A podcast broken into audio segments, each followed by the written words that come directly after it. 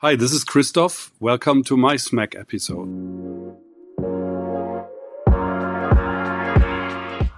Hi, everybody. I'm Philip Ibrahim. Welcome to our newest episode of Smack. Today I'm here with Christoph Hoffmann, who is not only the founder of 25 Hours, he is as well a great guy and absolute expert for wine.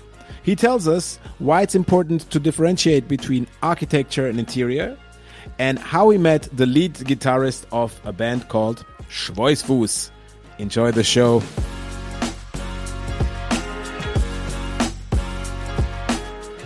Yeah, um, Christoph, first and foremost, um, there's a funny joke by starting this podcast because my um, fellow colleagues always make fun that I don't speak English. So this is really my premiere in English, which is funny because I speak English literally the whole day, but they all pretend that I cannot speak English. So it's good that you keep on correcting me whenever something happens so that the boys have enough to laugh back there. I, I'm super pleased to have Christoph Hoffmann here today with me on Smack. I, I'm a big fan, so welcome to Smack. Thank you. Um, I'm, I look forward to our conversation.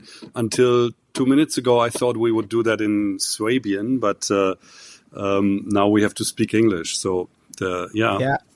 For the fans to to cut that already short, um, as everybody is quite aware, I'm a I'm a born Swabian. I'm born in Stuttgart. Uh, I'm a VfB Stuttgart supporter since lifetime. And uh, Christoph um, is from Reutlingen. And here's the fun fact: I um, I'm from Reutlingen too. So that's hmm. already very good. We can switch to Swabian whenever we're ready, whenever the audience yeah. is ready. yeah, but you left you left Reutlingen quite a while ago, right? Well, I'm a I, I, I'm a bit older than you, Philip.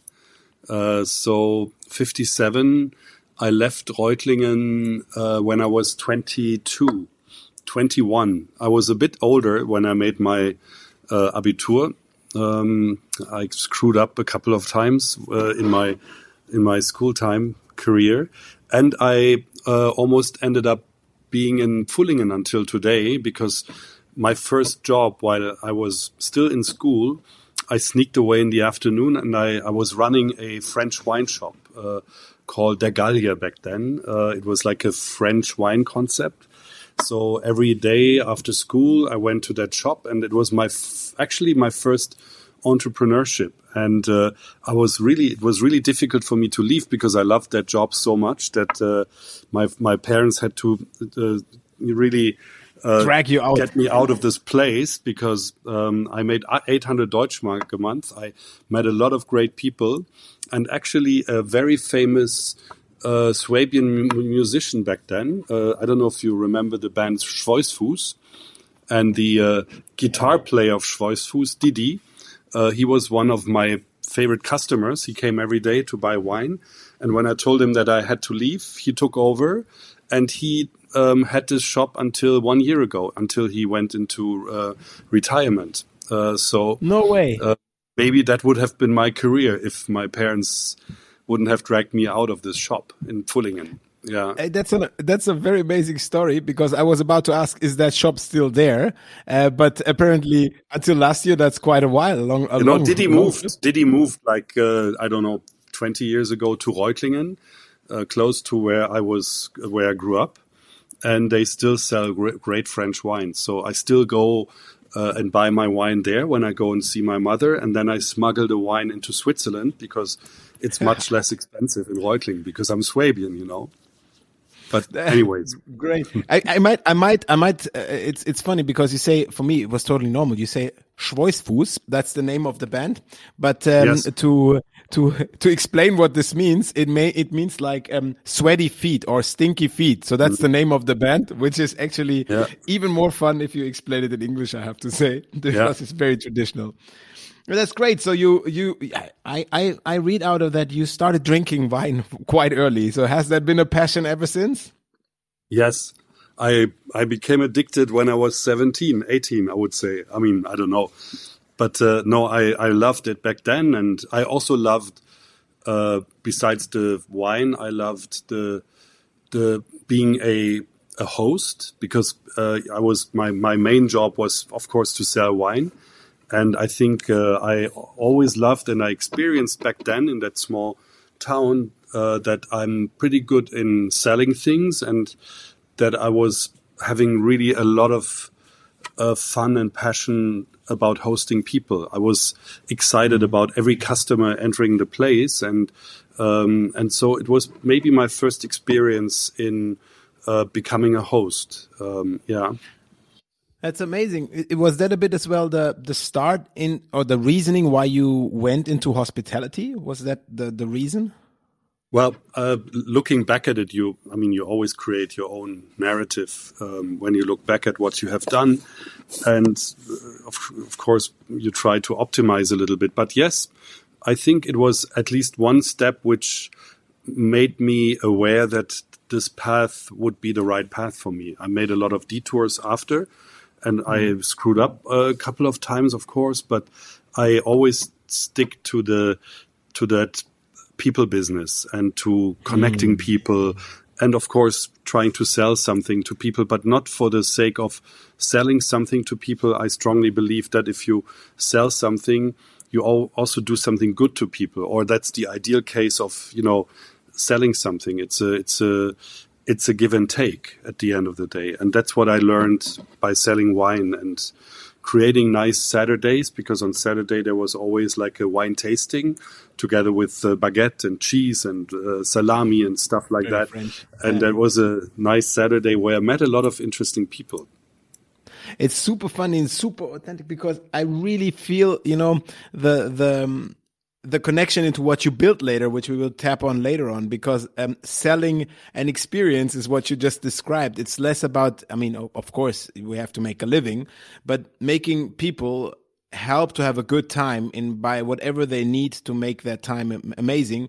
That's a bit what you what you describe as well as great hostmanship, and I I like the thought about that wine uh, uh, about that wine background and i always think about the Krämerbrücke in erfurt where you have a couple of very very small wineries and when you come in summer there's there's two chairs outside and there's always people mm -hmm. sitting there with a wine and chatting and, and creating a very very unique atmosphere so i really can i yeah. can relate to that that's amazing Hey, and then you you left the warm and cozy Pfullingen, which, by the way, back then as well in my time, full, the only reason to go to Pfullingen is because they had the only 24 hours McDonald's. So why, what the what was the wine for you was the McDonald's for us when we were young.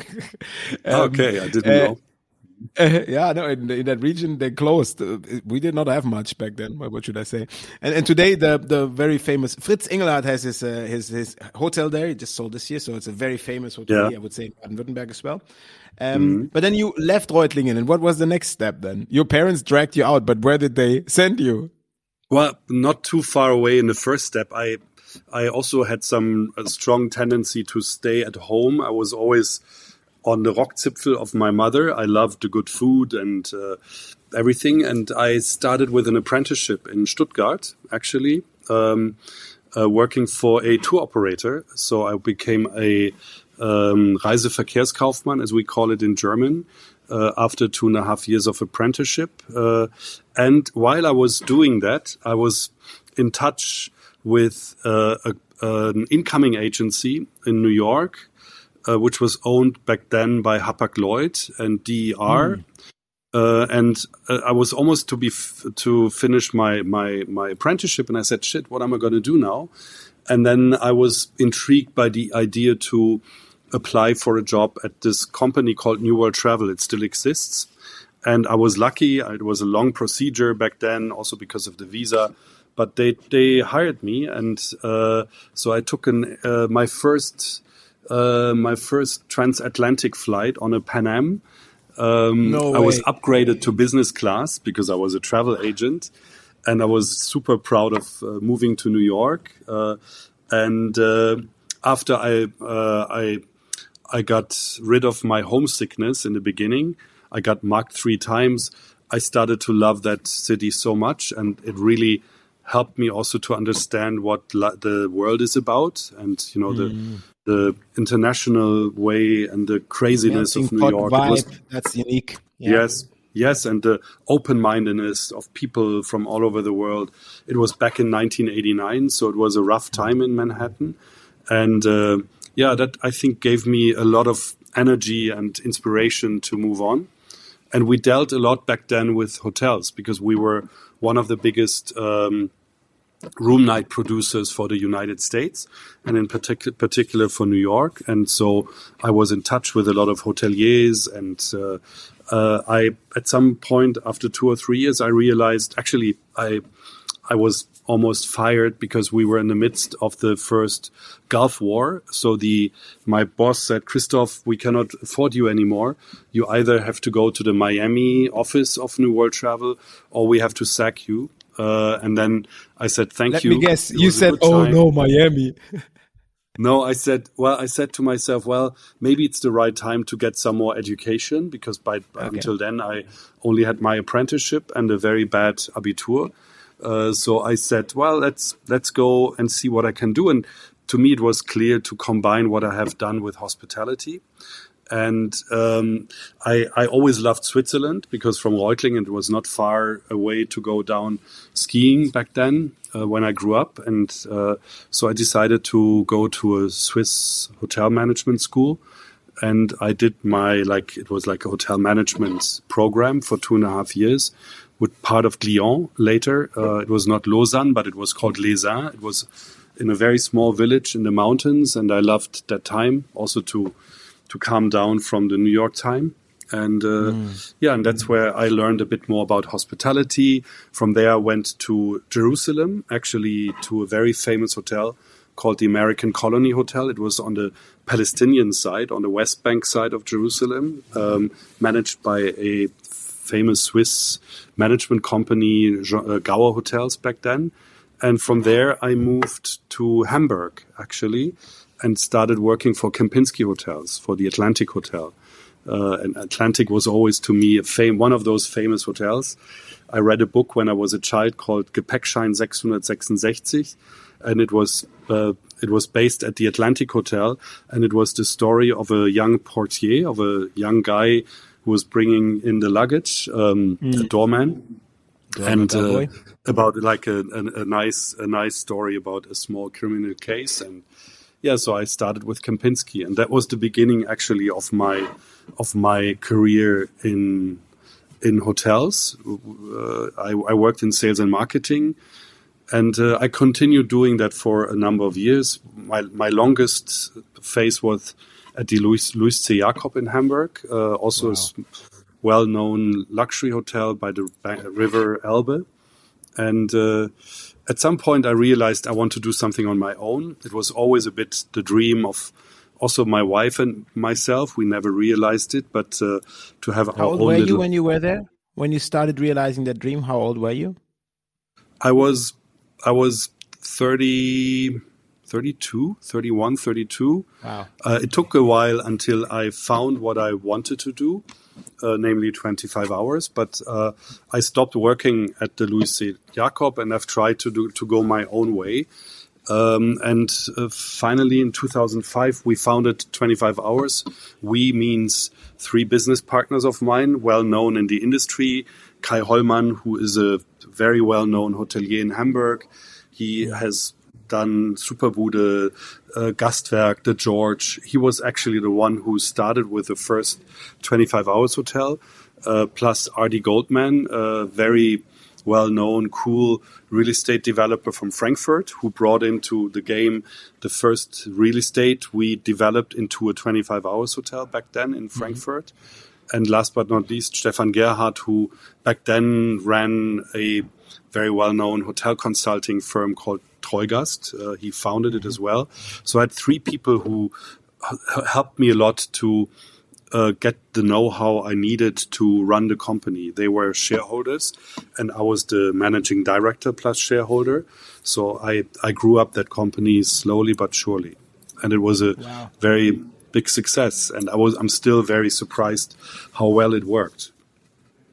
I can, I can. Uh, uh, first of all, I thank you for that insights. The um, It's funny because there's a, a lot of uh, similarities in our vita, even though you have decided much earlier to be much more successful than I am.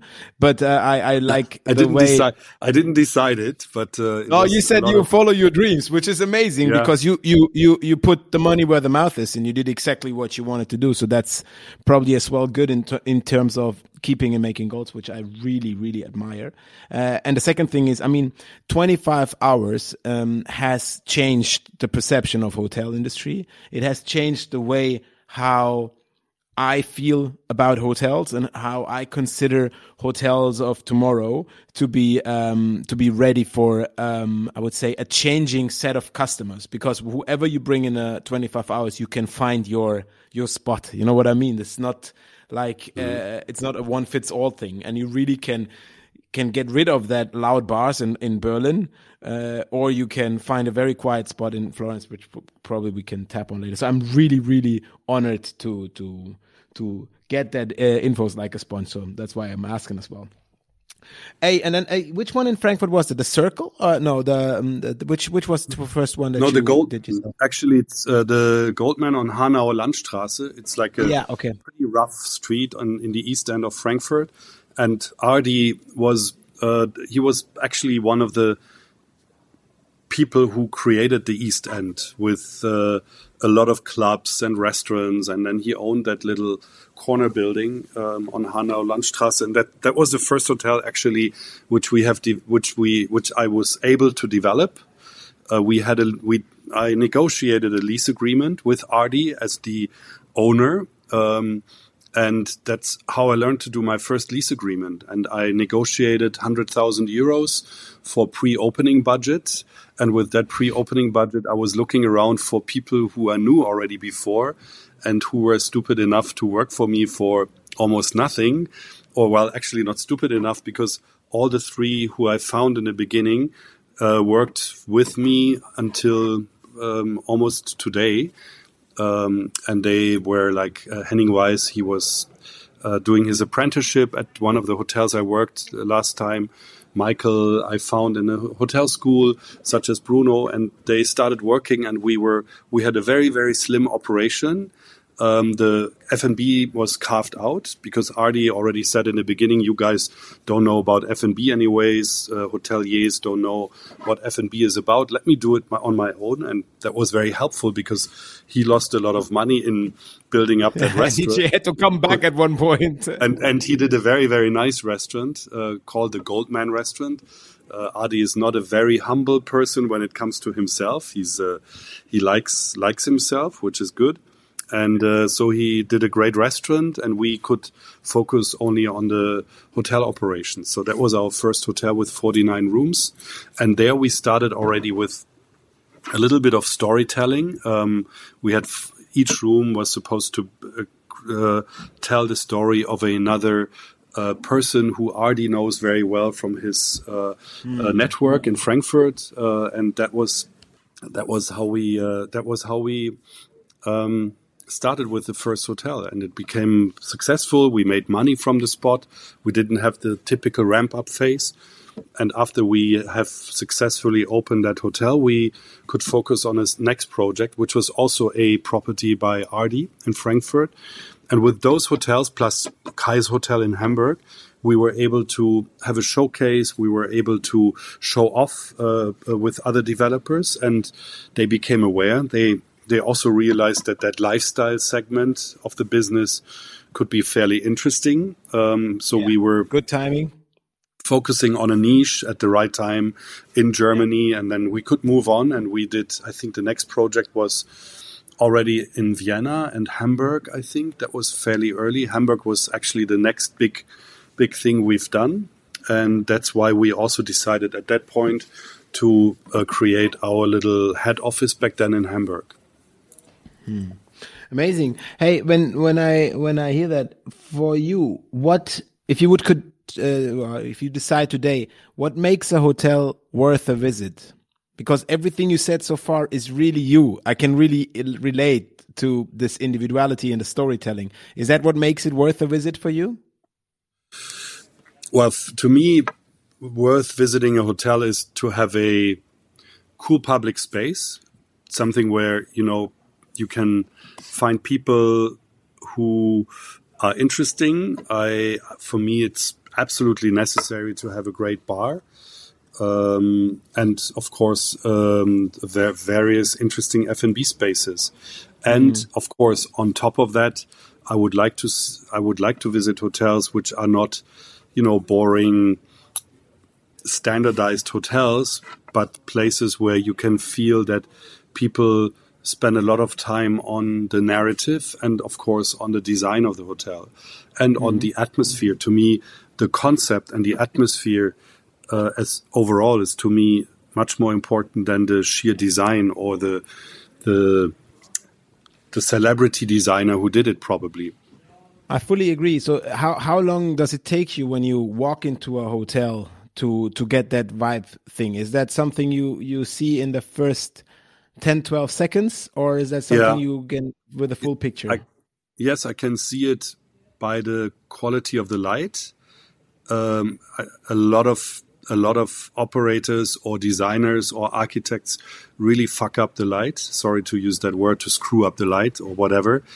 But um, open gate. Yes. If you if you uh, see, I mean, you can see it already from the outside. If you if you are not able to really uh, create an atmosphere which is inviting, which is warm, which is um, something which you know treats you in a positive manner, your your soul and your emotions, and that has a lot of to do with light, of course, in the first place, and then of course another layer or a lot of other layers come, such as the the, the materials, the colors, uh, the also the experience you have while you walk through the space. Mm. Uh, I, I don't I don't like hotels, for example, which are designed out of one piece, and that's why we started in a very early phase to strongly distinguish between architecture and interior design.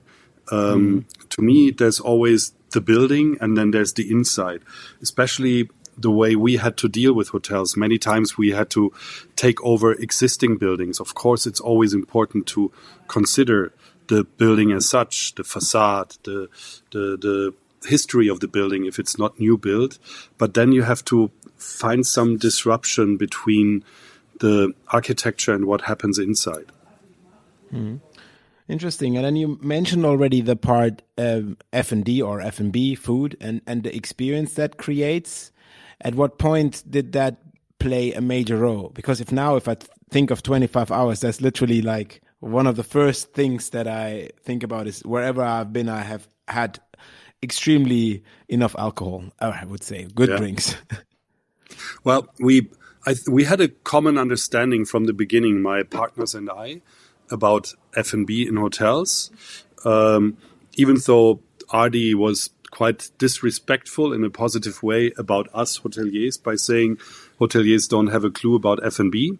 But in a way, he's right. Of course, there's a lot of hoteliers who know a lot about F&B, but it's a different approach when you do a hotel restaurant um, than yeah. as if you do a restaurant uh, as a restaurateur, as an F&B guy, as the, you know, mastermind of a very cool Italian restaurant in a in a city like Hamburg or Milano or elsewhere. If you have a hotel in in the back, it always does something different with the gastronomy.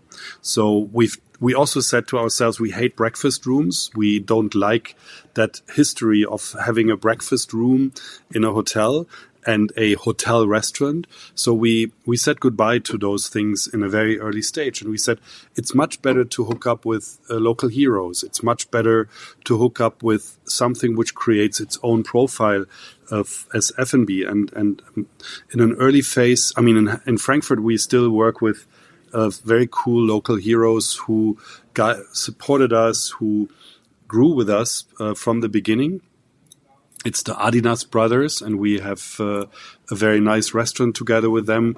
We had Thomas Haus for a very long time in Frankfurt with the Goldman restaurant, which was a very big success over a long period of time. Unfortunately, uh, the pandemic didn't uh, help Thomas to continue the business, mm. but we we're still doing fine with that with that hotel. But our biggest success came later with Neni Um, I met Haya and uh, the family while I was creating the Viennese project, or while we were creating that hotel. So in the evening, I always went to the Naschmarkt, and uh, Haya had her first Neni restaurant there. And when we met, I recommend we, to all we- the audience to go there. I've been there numerous times, and if it's Okay. a queue, just wait a couple of moments. You'll get a spot. It's amazing. Yeah. And back then they only had that r- little restaurant, but you could already feel the passion, the the the the, the heart uh, of what how much she put into the game. The, the the boys were still young back then. She calls them the Burschen, Nuriel, Elior, Nadiv, and Ilan. But she was like uh, full power. And then I asked her if she would be interested to create the first Neni together was, with us in Berlin. And uh, uh, it took a while because they were busy with something else, but uh, then we we started up with uh, started off with the Neni in Berlin, and it became a very big success. And now we have, I think, seven restaurants together, and it's uh, it, it's a very good example of how important and how how helpful it can be to create uh, an F and B brand with a its own story behind uh, and its own energy behind, and the energy is the family in this case.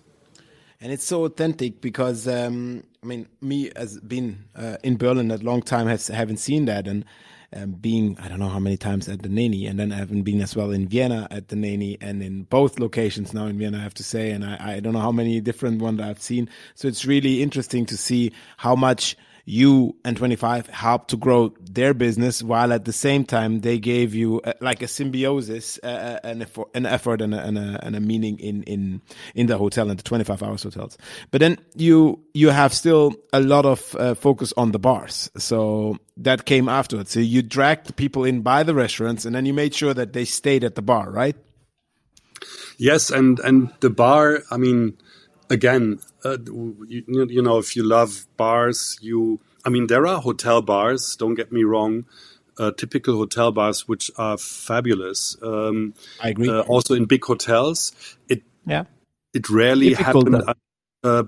Uh, what did you say? it's difficult it's more difficult, difficult, in a big yeah. hotel yeah Yeah, and it's it's also a little bit of a cultural thing. I think you find more of the cool hotel bars in in the states or in Asia, uh, where it's more usual to go into a hotel to spend time in a bar.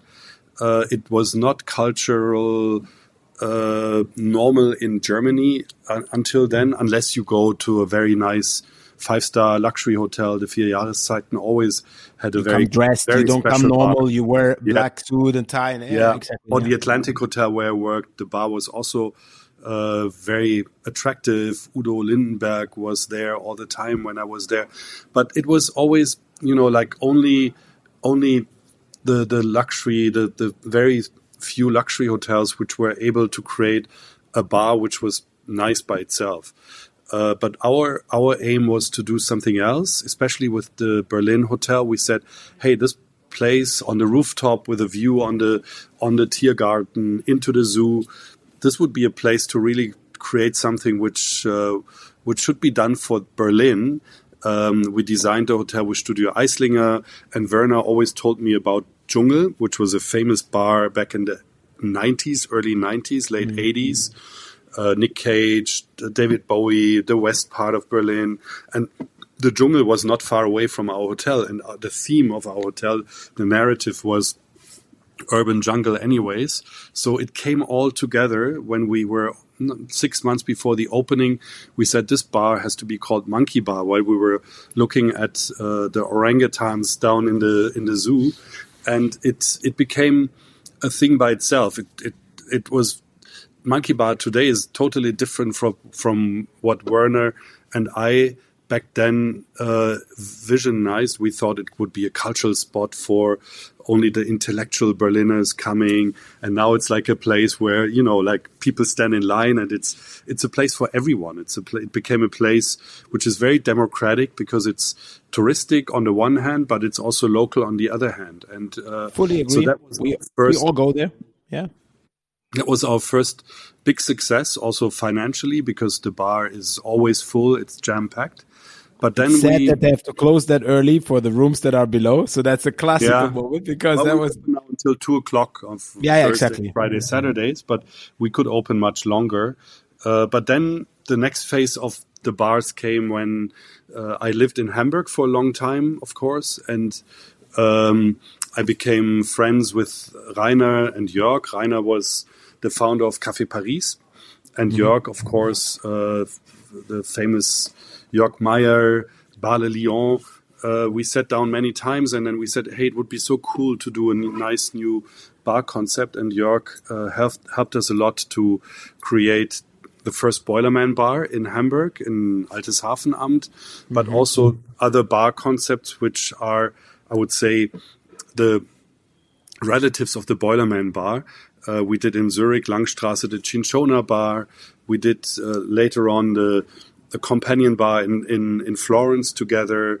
Uh, amazing hotel, Florence. So many, you walk in, so many corners, so much Yeah. to see. It's sometimes Yeah. then you have this courtyard, the library, and the, Yeah. amazing, really. Yeah, I love it too. I could have stayed an hour, but I had to move because there's so much to see, and I have not even started touching things. You Yeah. know, I'm, I'm one of these guys who always buys things. it was amazing, really good hotel. Next time you stay longer. But Jörg Jörg uh, was also, or is, was a very important stepstone and sparring partner and friend to also be, you know, self critical about what we are doing because Jörg knows a thousand times more about bars than I or we do.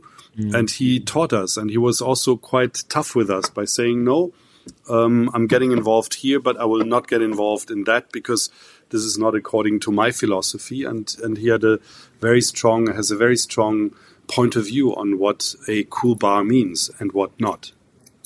Um, if I listen to all this and before we tap in a bit on what you do because time is running, um, at why and at what stage did you need my fellow uh, former boss Sebastian Bazin? At what point, when I hear all this, um, I can write a book and say you don't need it, but uh, there must be a moment where you said, "Okay, uh, we're growing." What what made you? Why why this partnership then?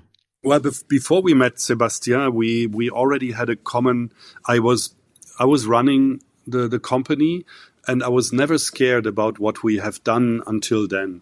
Uh, I was always very very under like I had so much fun and energy, and I was I was at some point I realized, okay, now we have done I don't know eight to ten hotels. We have this and that hotel in the pipeline um, we will we are approaching slowly like a very like almost a thousand employees within our company uh, and I, I i ask myself and also my my my shareholders my friends by then how shall we proceed how shall we continue this um, how can we make sure that this success can stay alive a brand which has a certain value by now uh, we are slowly but surely getting older.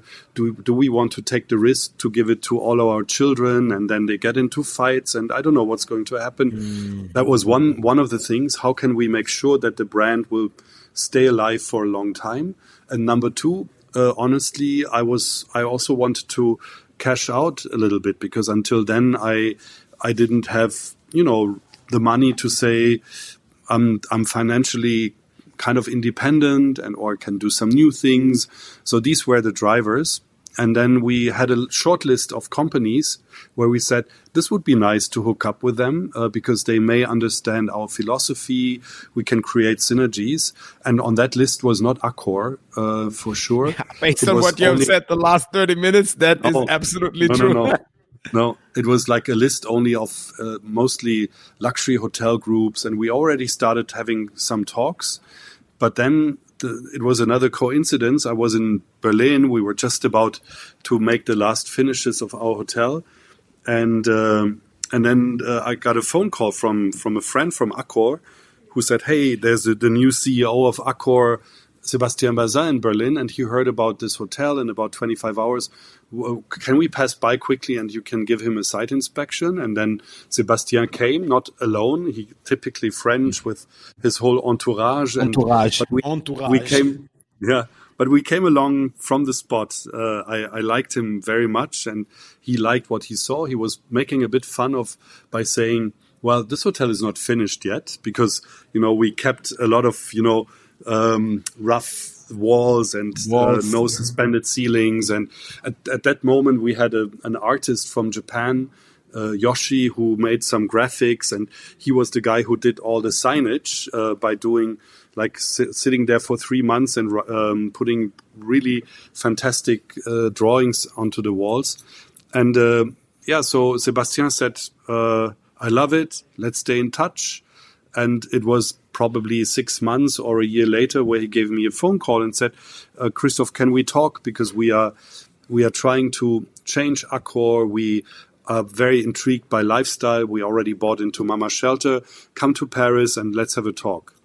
And then um, I slowly but surely realized how interesting Accor in reality is for us as a small player, because we can create lit- literally so many synergies. And I also felt that Sebastian really um, liked what we did, and he understood also that it's important to keep a firewall between the big Accor organization and us as you know very anarchistic, uh, you know, individual players. Rebels, rebels. Yeah. Yeah, and we, well, yes, and we started with thirty percent, which we sold to Accor, but he always and his his colleagues. Uh, there was uh, already Gaurav back then. He was the chief development officer of the company. I don't know if you ever met each other.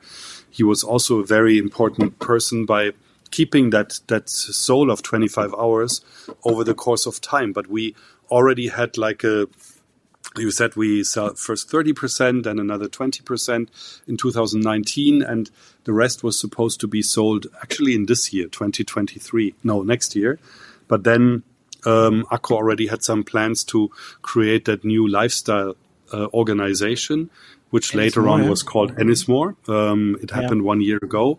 So they wanted to accelerate the deal in order to make sure that everything is in that Ennismore umbrella, and that's what happened. And uh, I have to and say, you could see your your your impact on that because really you changed. I mean, I'm 18 years. I was 18 years with Accor. I made my whole Really? career there. Oh.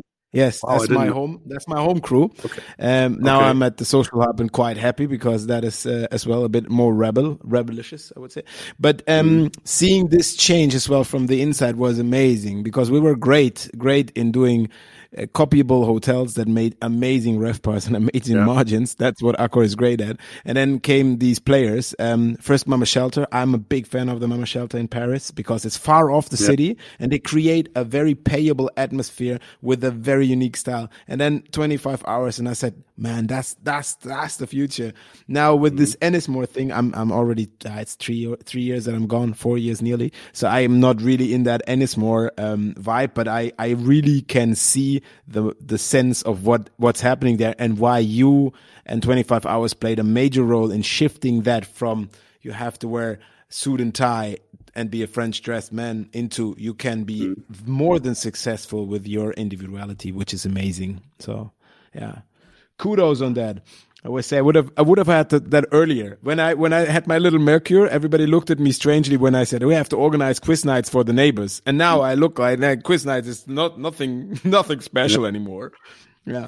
Hey, if you look into the future, and um, I mean, apparently you have done that in the past and you have had the right visions what do you think lays ahead i mean probably not not enough time to to take it all but i work for a concept the social hub which is already very hybrid very focused on that word community which has never been or never has the biggest had the biggest factor in my career what do you see in the future up for for the classic hotel versus the probably the new players on the beach on the on the I don't. I mean, I don't know. I, I first of all, I think what Ennismore has done um, with this collection of of uh, really different brands and lifestyle brands. Um, I, I'm also one year after the joint venture has happened. I'm pretty optimistic that this will become a major player in the hospitality industry. It is already, but I think there's still a lot of uh, development um, potential worldwide.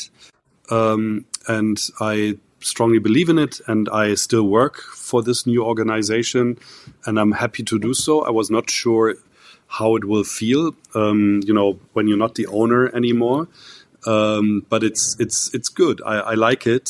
First of all, I can still take care a little bit of the 25 hours, uh, which makes me happy. But I can also see and learn a lot from how you, that shifts into a new new level. So that's that's one thing uh, which I believe as a future trend will stay uh, and it will become stronger. But I also believe that you know going back to the roots, becoming more humble, becoming maybe more simple. Um, the definition of luxury, um, a new definition of luxury, that will be um, a, very important in the future. It will be a necessity, I believe, because I I also think that hospitality has to shift into something more careful, into something more sustainable, into something more local, which is of course a contradiction by itself because how can you become more local while you want to, you know, develop hotels yeah. all over the world? Um, I think uh, that that simplicity of luxury could be something interesting, also as a as a concept for hotels. Uh, and I'm not talking about you know white hotels or you know hotels which are boring. I think you can combine it with a certain kind of design and also, of course, F and B concept. Uh, there's a lot of trends in the F and B world which we can take and become really local and become um, more simple and don't have the whole range of everything. Um, I believe that education is a key factor of success in the future.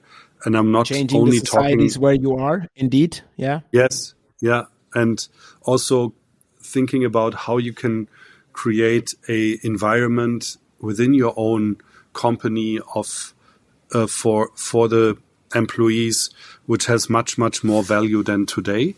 Um, how can you yeah. become the educator for people who don't have a chance to go to the super nice hospitality schools in this world, but how can you create something within your own environment to make people or to give people a chance to participate in the growth, to participate in a career? uh, there's so many people who don't have a chance to get that proper life education and uh, why not starting in hospitality with it because uh, there's a few businesses in this world of few, only a very few um, uh, sectors of work where you have, where you collect so many people and so many different countries and so many mm -hmm. different cultures in one spot that it might be quite interesting to to really work on that and see how you can how how you can combine that with uh, a very you know open-minded educational program yeah and you can make a difference there. I mean i worked in africa as well. I worked with people who have never used fork and knife before and then you ask them to serve food and uh, there you could see a mind shift a mind shift there. I really think that's a that's a great approach. Hey and for yourself you already said you still you don't only work a bit for Ennismore. I mean, you're hanging around with the big dogs all the time, flying left and right to creating new pro pro projects. That's quite impressive. But on yourself, you you have your own little. Um, I don't want to say side projects because it's it sounds shady, but it's like you have your own still business that you fulfill. Can you tell us yeah. a bit more about? I'm, I'm hoping I'm saying a Bikini Island and Mountain Hotel.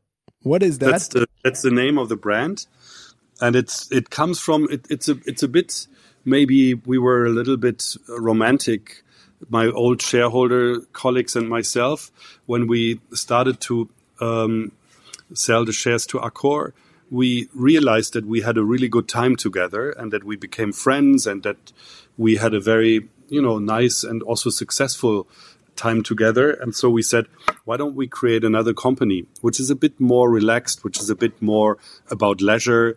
We said, okay, maybe one of those properties could be also a hotel where we can spend um, time on ourselves and maybe we have a nice restaurant and maybe that hotel doesn't make a lot of money, but it gives us a lot of pleasure by being there. Uh, we haven't found that place yet, uh, by the way, but we found a first hotel in on Mallorca which we bought with some other partners and converted it in within six, eight months with one of our favorite designers, Dreimeter.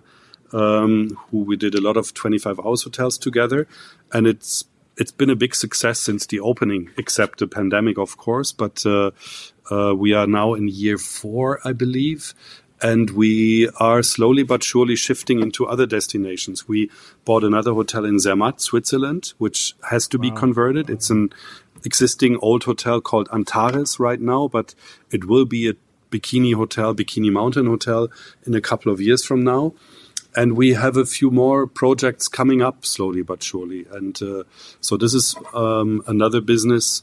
Uh, and yeah, I look around, but um, it's I'm not I'm not. Uh, uh we have to see.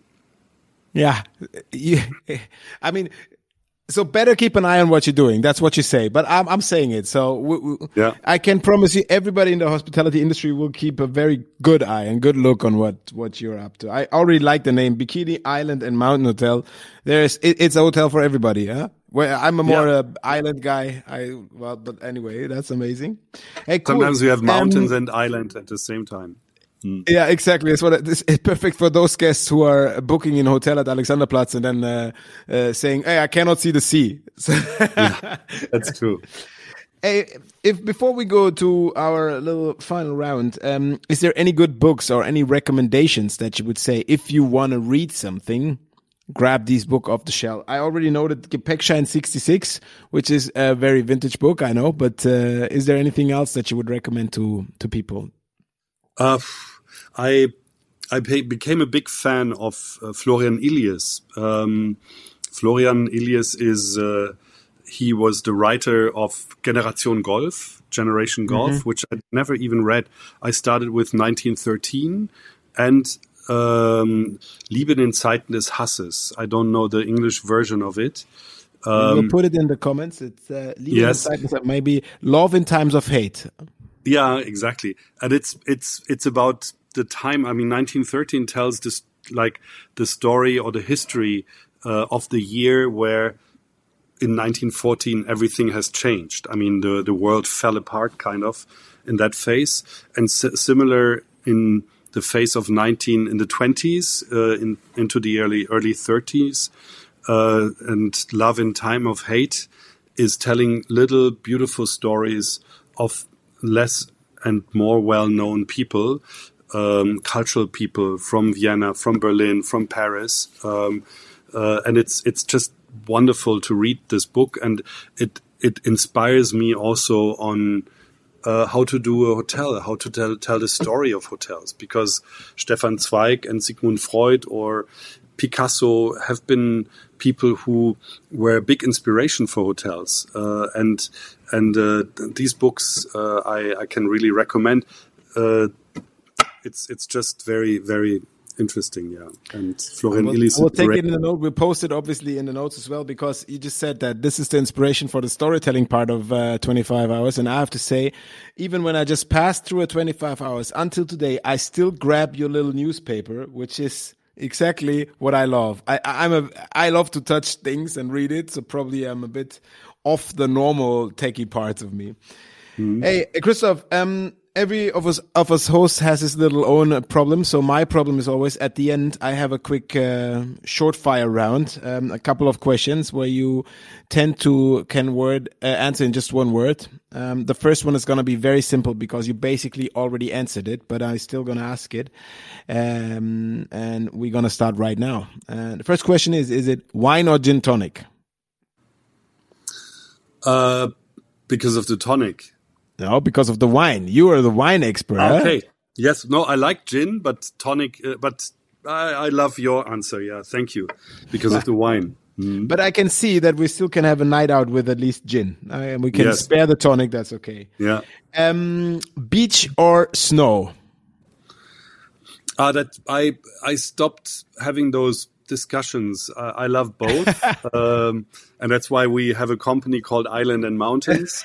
Uh, I'm looking forward to the snow right now, and uh, maybe there's a small tendency of loving the mountains a bit more than the beach, but uh, everything at its time. Love it. You would catch me rather with a uh, with the beach. Tank top shorts is more than uh, wrapping up. Um, good books or good podcasts? Um, I start.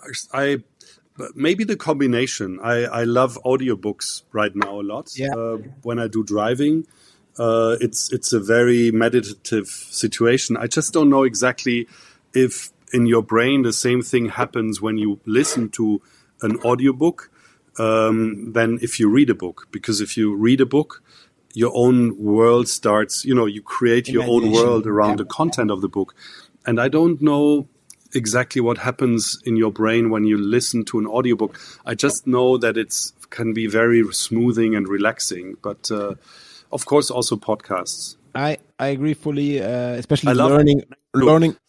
Yeah, say there's sorry. like uh, one like next to Smack, of course. Uh, coming back to Florian Illies, he has a beautiful podcast with Giovanni Di Lorenzo, um, which um, which is called Augen zu. Uh, it's a Zeit podcast, and they they talk about different um, um, painters uh, of different periods of times, from Andy Warhol to Botticelli and to um, to really really nice, beautiful stories behind the the the, the painters. And Keep that our one- audience at Smack, but if you're into something else, then we'll recommend It's it. Not a- it's- uh, with it's not far distance to Smack. Yeah, exactly. Hey, um, theoretical theoretical learning or practical experience? Uh, practical experience. That was the clearest answer you gave so far, so Mm. that's amazing. Chess or poker? Chess. Ah, nice. Farm or boat? Farm. I get Swabian seasick on hearts. boats. Swabian hearts. Yeah. We're all we're all agriculturists at the end. Yeah. And then last one, food or fitness? Food. I love it. Actually, I mean, I would have, I would love to say both because you need. I, I'm a strong believer that you have to uh, work for your food. Um, it, it feels better if you have done something and then you can enjoy food. But if I had to make a choice, it would be always food. We uh, in uh, in Swabia always say two beer is as well a dinner, so that's why you still have to do sports even though you don't eat. So I fully Yeah. agree. Christoph, it was more than a pleasure. I have to repeat that. I'm a I'm an amazing fan. I was gifted to have so many great people on on this podcast, but I was really looking forward to that one because uh, you're an inspiration to why I'm in this industry.